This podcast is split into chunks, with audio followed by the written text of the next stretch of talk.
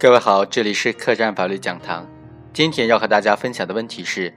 长期存在虐待行为，但是某次殴打导致被害人死亡，这种行为该怎么定性呢？是构成虐待罪，还是故意伤害罪，还是虐待罪和故意伤害罪数罪并罚呢？我们通过案例来具体分析一下。李某和申某于二零一零年九月开始同居，二零一一年二月开始。申某的女儿申某然开始与李某和申某一起生活。李某常常以申某然不写作业、不听话为借口，采用踢、烫、殴打等等或者其他动恶的方式虐待申某然。五月三日下午，李某又殴打申某然的背部，脚踢其臀部，导致申某然死亡。经过鉴定，申某然是因为身体遭受到钝性的暴力作用，导致肠管破裂。继发腹腔感染，导致感染性的休克死亡。法院认为，被告人李某对被害人申某然长期进行殴打，并且最终导致了其死亡的行为，构成故意伤害罪，判处其死刑缓期两年执行，剥夺政治权利终身。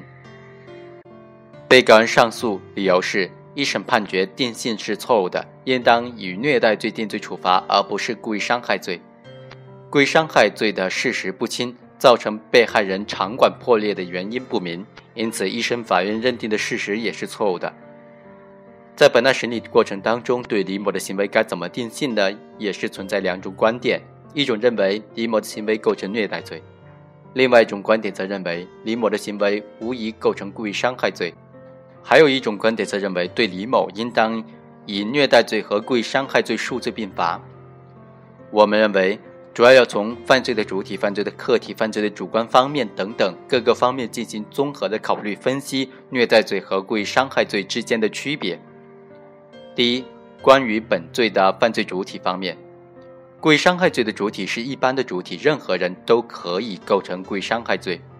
而虐待罪的主体有刑法的特殊规定，既是家庭成员。有必要对此加以分析的是。家庭成员是指在一个家庭当中共同生活的成员。比较典型的是由法定的关系组成的家庭，比如夫妻之间；由血亲组成的家庭，如父母子女、祖父母与孙子女、兄弟姐妹之间；由拟制血亲关系形成的家庭也是属于家庭成员，例如养父母和养子女、继父母和继子女之间。这些关系都要求成员在一起共同生活。除了这些典型的家庭成员关系之外，当今社会不乏同居者，具有这样的关系的行为人是否能够构成虐待罪的主体呢？我们认为需要具体的情况来具体的分析。现实生活当中的虐待行为不仅发生在家庭成员之间，还会发生在师生、雇主和雇员之间。刑法之所以只规定家庭成员之间的虐待才构成犯罪，是在保护特殊的婚姻家庭关系当中的成员。因为婚姻家庭关系当中受到虐待的被害人通常是无法挣扎、无法挣脱，或者是很难挣脱这种家庭关系的束缚的。在这种关系当中，往往是处于弱势的一方，居于优势的一方会借助家庭关系作为掩护，长期对被害人进行虐待。家庭以外的人很难知晓，也很难干预，从而导致被害人缺乏有力的救济途径。而且，长期的虐待对被害人、对家庭乃至对社会。都会产生严重的负面效应，因此刑法才将发生在家庭成员之间的虐待行为规定为虐待罪。我们认为，从这一角度来理解出发，虽然同居两个人没有办理正式的结婚手续，不是合法的夫妻，与对方的子女没有形成法定的继子女的关系，但是同居者双方以同居的形式组成了家庭，并且共同的生活在一起，具备了家庭的形式和实质。同居者。及其子女应当视为家庭成员。发生在这类家庭成员之间的虐待行为，其危害与发生在典型的家庭成员之间的虐待并没有本质的区别，所以应当也属于刑法调整的对象。非婚同居者之间家庭成员关系，同居双方抚养的未成年人子女，如果是共同生活，也与同居者之间构成家庭生活成员的这种关系，因此对于其同居者。子女长期虐待的也可以构成本罪。在本案当中，被告人李某和被害人申某然的父亲申某某共同的居住，在申某某外出打工的时候，李某负责照料小孩的日常生活，双方形成了实质上的家庭关系。李某可以成为虐待罪的主体。同时，故意伤害罪的主体为一般的主体，即具有刑事责任能力的自然人。李某也是属于故意伤害罪的主体。第二，关于犯罪的主观方面，虐待罪的主观方面是其区别于故意伤害罪、故意杀人罪的重要特征。也是两罪区分的难点。虐待罪的主观方面要求故意，而且是直接故意，即故意对被害人进行肉体上、精神上的折磨、摧残，使被害人遭受痛苦。值得注意的是，这种痛苦通常不会直接的造成被害人重伤或者死亡的结果。行为人并不追求，也不放任被害人重伤或者死亡的结果的发生。即便虐待造成被害人重伤或者死亡，也不是某次虐待行为直接导致的，而是长期虐待的结果。这是其与故意伤害罪乃至故意杀人罪在主观方面的重要区别。故意伤害罪存在的直接故意和间接故意之分。直接故意的内容是通过实施伤害行为直接导致造成被害人身体功能器官的损失，从而受到的伤害。间接故意伤害呢，则是明知自己的行为会造成被害人身体上的健康而受到伤害，但是仍然放任这种结果的发生。无论是直接故意还是间接故意，都会明确的要求明知其行为会对被害人的身体健康造成伤害。在本案中，被告人李某对被害人申某然长期进行殴打动恶，就其在致死被害人之前的行为而言，已经具备了虐待罪的主观方面的特征。但是李某最后几次殴打被害人腹部的这种这种行为导致被害人死亡，其主观上已经超出了虐待的范畴，具备了伤害的主观故意。因为李某虽然不能够明确的认知其殴打行为会造成被害人肠管破裂这一具体的后果，但毫无疑问，应当能够认识到连续殴打幼童的腹部可能会导致幼童的身体健康遭受严重的损害伤害。而且在明知被害已经受到伤害的情况之下，还继续殴打，并已发现被害出现身体不适的状况之下，没有及时的送往医院，虽然是对其行为可能造成后果持有一种放任的态度，这是非常明显的。因此，已经具备了这种伤害的主观故意，当然是属于间接故意了。第三，关于犯罪的客观方面，虐待罪和故意伤害罪的客观方面表现是不同的。虐待罪是长期的以殴打、拧掐、烫、冻饿、捆绑、强迫体力劳动等等进行呃肉体上和精神上的折磨与摧残。但需要注意的是，构成虐待罪的行为必须是长期的、相对连续的进行，而不是一次偶然的殴打、冻饿等等虐待行为。虐待罪的一般的犯罪构成并不要求造成被害人重伤死亡的后果，情节恶劣可以构成犯罪。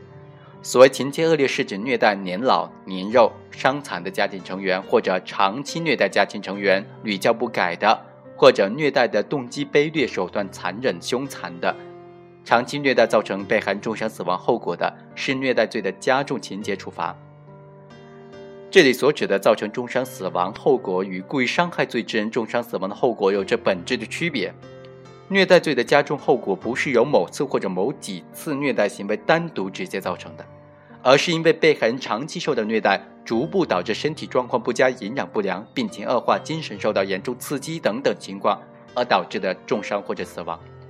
或者被害人因为不堪忍受虐待而自杀所导致的重伤或者死亡结果，一般是长期虐待行为所积累导致的。因此，故意伤害罪的重伤或者死亡结果是一次或者连续几次的故意伤害行为直接造成的。伤害行为和重伤死亡结果之间的关系十分紧密，存在必然的因果关系，这是两者在主观方面的一个根本的本质不同。在本案当中，被告人李某和被害人申某然于二零一一年二月开始共同生活，长期对被害人进行打骂、动恶等的虐待行为，情节恶劣，已经符合了虐待罪的构成要件。但是在案发的这几次连续的殴打，导致被害人肠管破裂，继发呃腹腔的感染，造成被害人死亡的结果。可见，尽管被害人申某然长期遭受李某的虐待，但是被害人最终死亡是被告人李某的殴打行为直接造成的。如果没有实施该行为，申某人此前遭受的虐待行为，即使是累加，也不会导致死亡。因此，李某之前实施的这种虐待行为已经符合虐待罪的构成要件，导致死亡的这一系列的呃殴打行为，应当割裂出来单独评价，符合故意伤害罪的构成要件了。第四，关于犯罪客体方面，虐待罪的行为方式可以多种多样，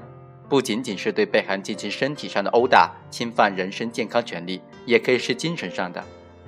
因为虐待罪是发生在家庭成员之间的，还侵犯了家庭成员之间的平等权利。对于不同行为方式的虐待罪，其侵犯的客体会有所不同。如限制人身自由的虐待行为，侵犯了被害人的人身自由权；对被害人进行人格侮辱，侵犯的是被害的人格权。由此可见，虐待罪侵犯的客体是复杂的客体，而故意伤害罪侵犯的客体是单一的客体，也就是被害人的人身健康权利。在本案当中，被告李某在二零一二年四月二十九日之前，对被害人申某然实施的长期殴打等等虐待行为，符合刑法规定的虐待罪的构成要件，已经构成虐待罪。而从二零一二年四月二十九日当晚开始至被害人死亡之前，李某对被害人连续实施的殴打腹部的行为，又构成了故意伤害罪。综上，我们认为这两个犯罪行为是在被告人不同的独立的主观故意下，先后实施的，侵犯的是不同的客体。李某的行为从构成要件上说，已经符合了两罪的构成要件，而且这两罪的构成要件之间不存在交叉包容或者吸收关系，不属于法条竞合、想象竞合或者是行为吸收关系，不存在必须选择适用某一罪名的这种呃情形。因此，对李某应当以虐待罪和故意伤害罪数罪并罚。但是，根据刑法第二百六十条的规定，虐待罪尚未造成被害人重伤死亡的，必须要告诉才处理。本案被害人死亡是因最后一次故意伤害行为所导致的，没有证据表明此前的虐待行为有导致被害人重伤的严重后果。被害人及法定代理人以及其近亲属在本案中没有就虐待罪提起告诉，因此。呃，根据不告不理的原则，不能够对被告人之前的虐待行为追究刑事责任。因此，我们认为法院以故意伤害罪对被告人定罪处罚是比较正确的。以上就是本期客栈法律讲坛的全部内容，下期再会。